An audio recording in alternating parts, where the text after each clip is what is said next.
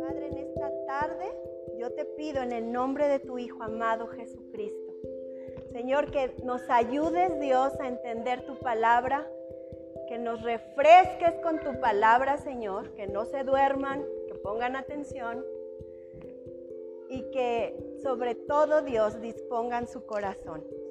Te damos gracias, Señor, en el nombre de Jesús. Amén. He aprendido a ser específica, varias veces se los he compartido. Entonces, hoy le pedí al Señor que los refresque, que no se duerman y que pongan atención. ¿Verdad? Bueno. Vamos a, vámonos a Lucas capítulo 11, versículo 1. Lucas capítulo 11, versículo 1. Y después nos vamos a mover a Mateo 6,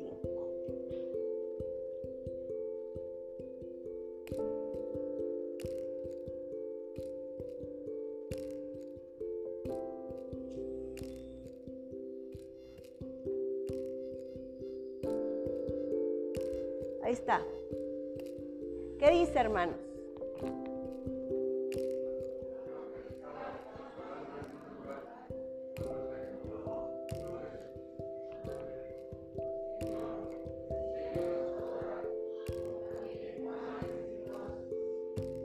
Ahí está.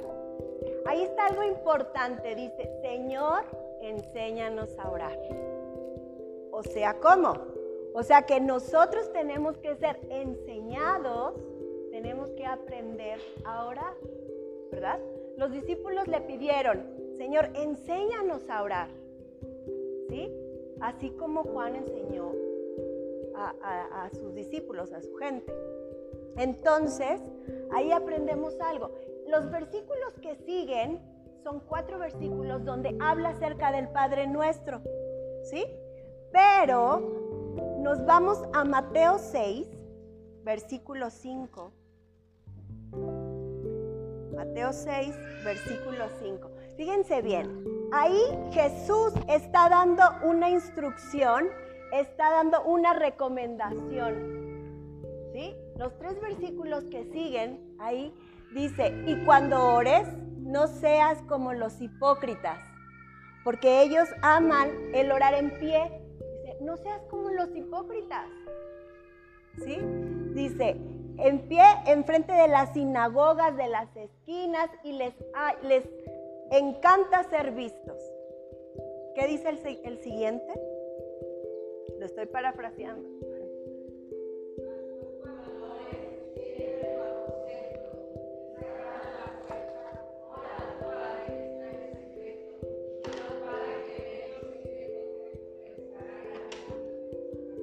Amén. Así es. Así es. Dice, tú cuando ores, ora en secreto. Y tu Padre, ojo, está llamando Padre. Y tu Padre que está en lo secreto te recompensará en público. El versículo que sigue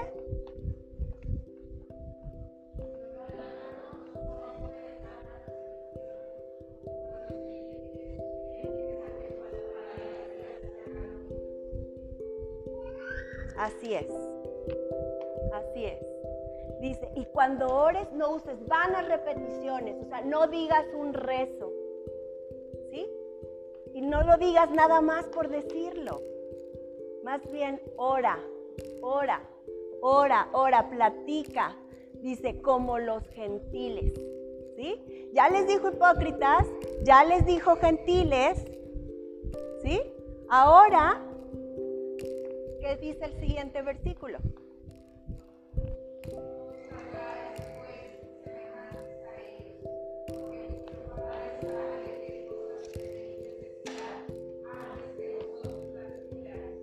Amén.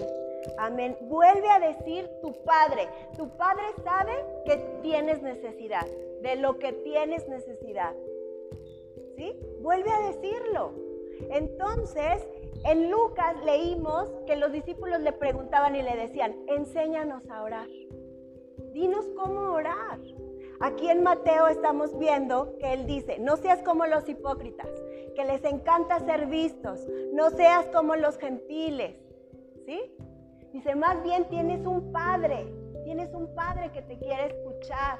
Dice, y que te va a dar lo que le pidas. Antes de que se lo pidas, ya sabe de qué te tienes necesidad. Ahí está. Y entonces ahora sí se va con el Padre nuestro. ¿Qué dice? Lo decimos corridito, a ver. Padre nuestro que estás en el cielo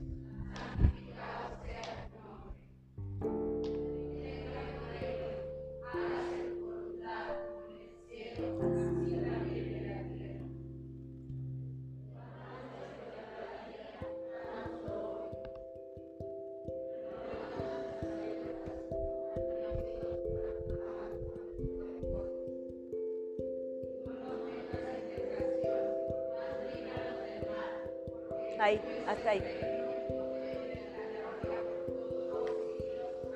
Amén. Ahí está la instrucción. Es esa la instrucción. ¿Sí? Padre nuestro. Primeramente, vamos a imaginarnos dos cosas. Una, cuando Jesús le dijo a los discípulos, Jesús les está dando la instrucción a los discípulos, y ya lo dije anteriormente, no seas como los hipócritas, no seas como los gentiles, si tienes un padre. Ahora, hoy, Jesús nos está hablando a nosotros y nos quiere enseñar cómo, cómo orar.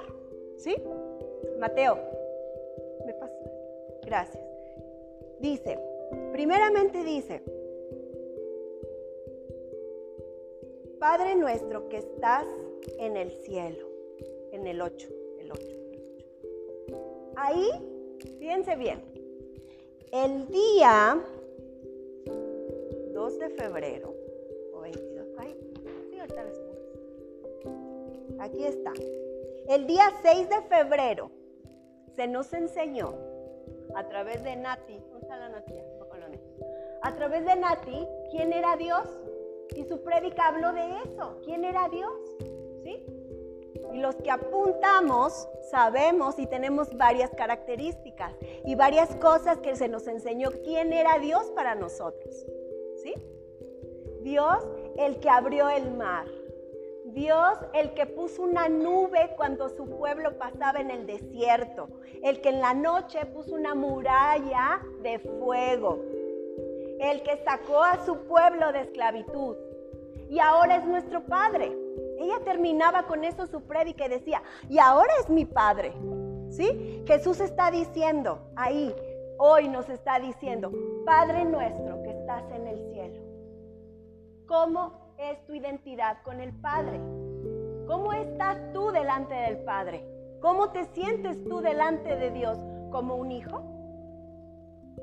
¿O como un extraño de la tiendita de enfrente? Padre nuestro que estás en el cielo, santificado. Amén. Tan. Ahorita vamos a ver, a desmenuzar cada cosa de lo que se nos fue enseñado hace muchísimo tiempo y algunos, los adultos, no lo sabemos de memoria, ¿verdad? Y así lo decíamos, y vámonos, ¿verdad?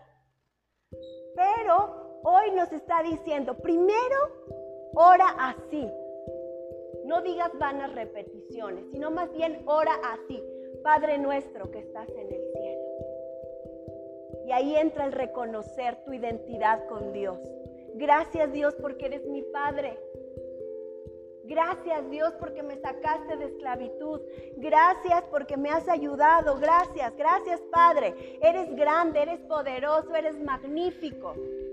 ¿Sí? Siguiente versículo. Venga tu reino. Venga tu reino. Aquí hay una cinta venga tu reino.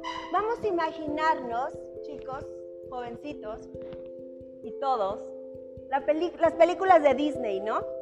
Hay un reino y cómo está el castillo de la reina malvada. Todo negro, sombrío, con telarañas, con ratones. Hasta la vestimenta de la reina o del rey es oscura, ¿cierto? ¿Verdad? Bueno, vamos a imaginarnos que nosotros, nosotros somos nuestro reino. ¿Sí? yo soy un reino, tú eres un reino y así cada quien. ¿Quién es el rey de tu reino? ¿Quién? No, de tu reino. Yo. ¿Sí? El yo. Ajá. Así como, como eso. Y dice, y entonces yo estoy bien sentada en mi trono. El rey siempre está sentado en su trono y gobierna. ¿Sí? Y todos le hacen caso y está bien sentado. Aquí Jesús está diciendo, venga a nosotros tu reino. ¿Qué quiere decir? Que nosotros nos levantamos de nuestro reino y le decimos, ven Dios, reina sobre mí. ¿Sí? Reina sobre mí, porque yo no sé. Yo no sé, Señor. Haz tu voluntad, así como en los cielos, así en la tierra. Te entrego mi trono ¿sí? Ven tú, tu reino venga sobre mí. Haz tu perfecta voluntad en mí. ¿Sí? Dice, venga tu reino, hágase tu voluntad como en el cielo, así en la tierra. Ahí, ayer se nos estaba enseñando acerca del libre albedrío. Todos tenemos libre albedrío. Y Jesús nos está diciendo, entrégale tu reino, tu yo a Dios y hágase su voluntad. Yo me paro del trono, de mi trono, y por mi voluntad le digo, venga tu reino, Señor, gobierna sobre mí. Gobierna sobre mí, hazlo sobre mí, Señor. Dirígeme tú. Leíamos, ¿y cuál era una de las instrucciones? Decía, porque tu Padre ya sabe de lo que tienes necesidad. ¿cierto? Jesús les estaba diciendo a los discípulos, acuérdense que lo íbamos a partir en dos, cuando los discípulos y hoy a nosotros.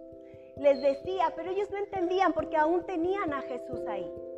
Ahora nosotros lo entendemos.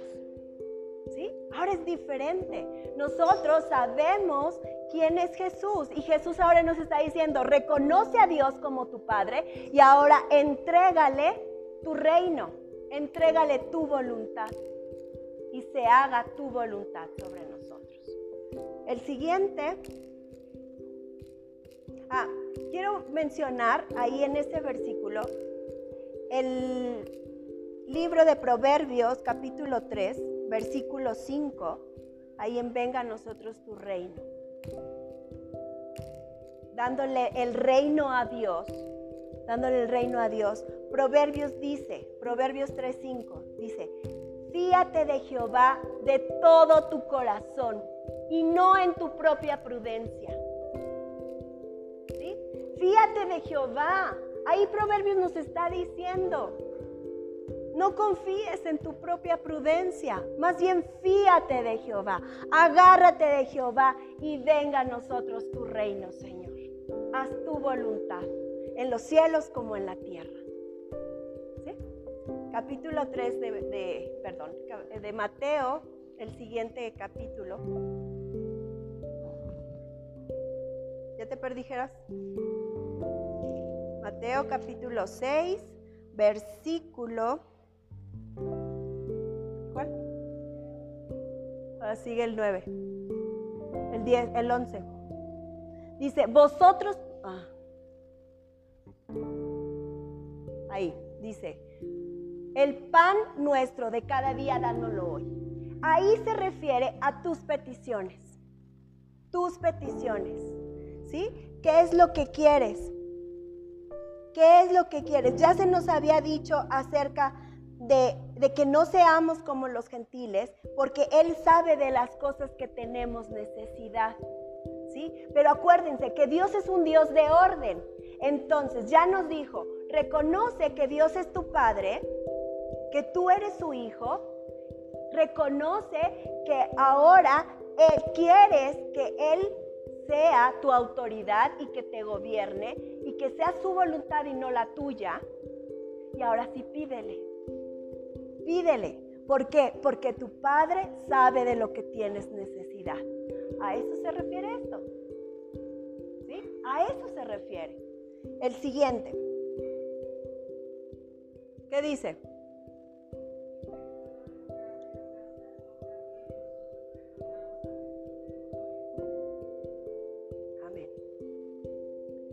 Acuerdan cuando decíamos, y no uses vanas repeticiones?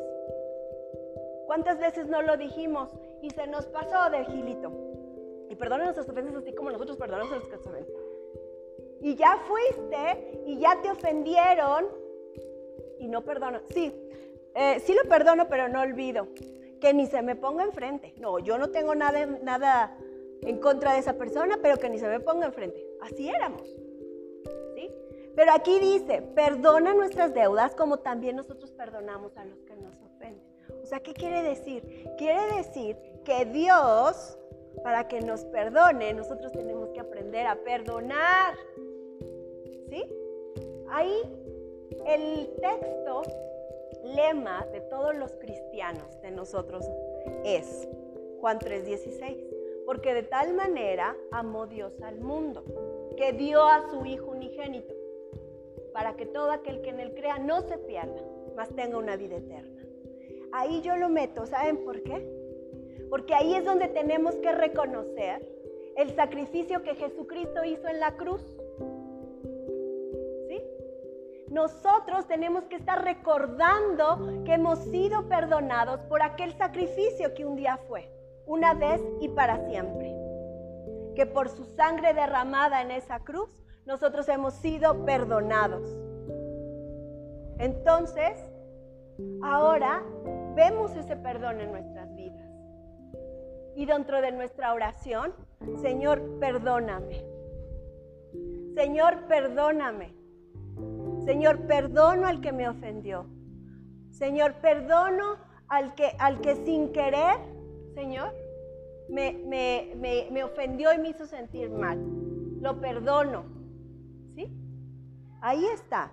Señor, perdona nuestras ofensas. También Víctor Hugo lo decía en su prédica, ¿verdad? Reconocemos el sacrificio de Jesús.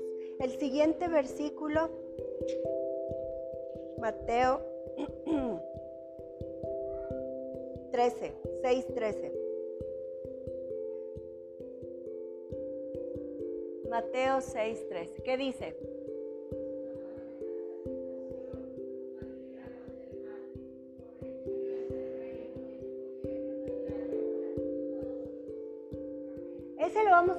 En A y B. A, nos quedamos hasta el mal, punto y coma no nos metas en tentación, mas líbranos del mal. Ahí Jesús nos conoce y sabe lo vulnerables que somos, sabe lo frágiles que somos, sabe la necesidad que tenemos. ¿Sí? A eso se está refiriendo. Jesús sabía, les digo, a los discípulos cuando les dio esa instrucción, ellos decían, ah, ok, sí, ajá. No entendían de qué hablaban, ni siquiera. Pero nosotros ahora sí. Jesús ahí se estaba anticipando y decía, y no nos metas en tentación, mas líbranos del mal. Dios, ayúdanos, ayúdanos Padre, ayúdanos a, a no hacer pecadores, Señor, porque reconozco tu sacrificio en la cruz. Ayúdame, Señor, te necesito. Jesús nos dice que no estamos solos. Vámonos a Juan 14, versículo 16. Vamos a leer al, 28, al 18 y el 26. Juan 14, ¿Qué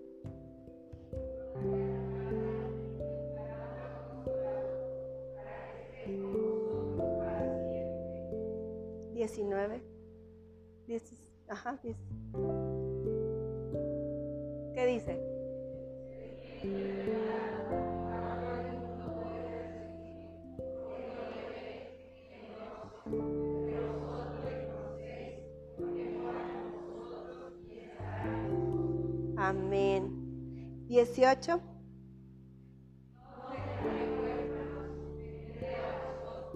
Así es. Ahora vámonos al 26.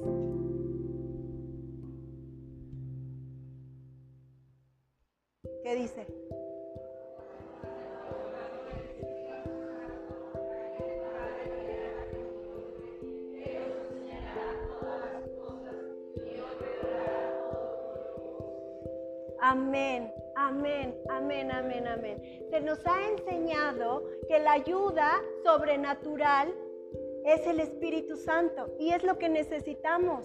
Dice Jesús, aprendan y no nos metas en tentación, mas líbranos del mal. ¿Sí? Aquí se nos está enseñando que no estamos solos, sino que tenemos al consolador, al que nos enseña, al que nos recuerda, es el Espíritu Santo. El Espíritu Santo. Si nosotros metemos al Espíritu Santo en nuestra vida, en nuestro día a día, viviremos en un mundo sobrenatural, en la cuarta dimensión, en lo al revés del mundo. ¿Sí? ¿Por qué? Porque ya reconocemos a nuestro Padre, Sabemos que tenemos un Padre poderoso y vemos las características en nuestro Dios, de nuestro Dios poderoso. Y ahora reconocemos que necesitamos esa ayuda, pero que se nos ha sido dada. Dice, y no estarás solo, te daré al consolador, el Espíritu, el Espíritu de verdad. ¿Sí? A quien el Padre enviará en mi nombre y os enseñará todas las cosas. Acuérdense, aquí Jesús estaba ahí. Ahorita está a la diestra del Padre. ¿Quién está ahorita? El Espíritu Santo. ¿Sí? Ahí es donde entra y no nos metas en tentación. Señor, tú sabes lo vulnerable que soy. Ayúdame, Espíritu Santo. Ayúdame. Y luego el B del versículo de Mateo que estábamos viendo.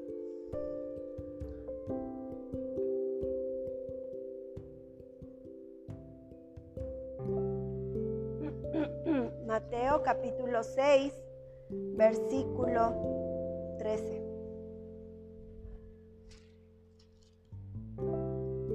¿Qué dice? El B, nada más el B.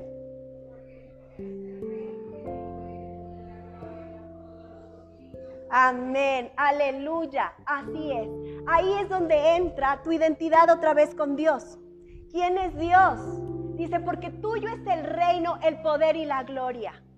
En el Salmo 103, 19 habla, dice, y Jehová estableció en los cielos su trono y su reino domina sobre todo.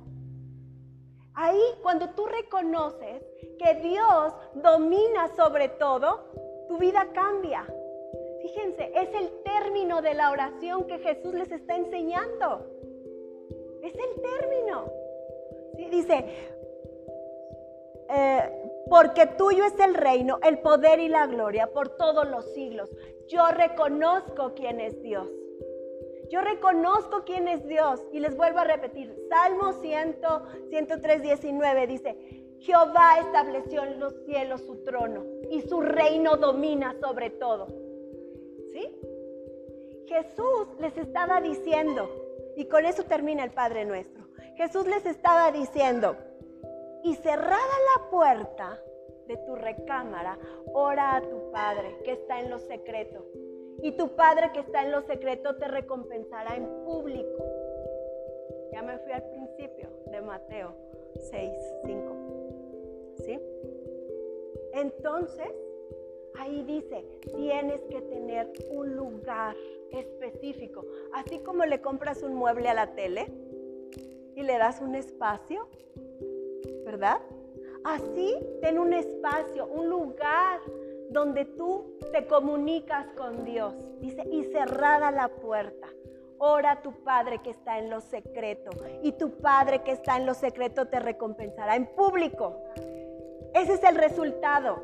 Los cristianos oramos en lo secreto, porque ya nos dijo Jesús, no seas como los hipócritas, que les encanta que los vean que les encanta ser vistos y aludidos. Dice, no seas así. Más bien, cierra tu puerta y ora en secreto y Él te recompensará en público. ¿Cierto? Es ahí la instrucción. Y entonces dice, reconoce a tu Padre, porque Él ya sabe de qué tienes necesidad. ¿sí? Hágase tu voluntad, Dios, y no la mía. Pero te pido esto y esto otro, pero también perdono, Dios, pero también quiero que seas perdonado. ¿Sí? Entonces dice, Dios habla a tu vida, a tu vida, a tu corazón.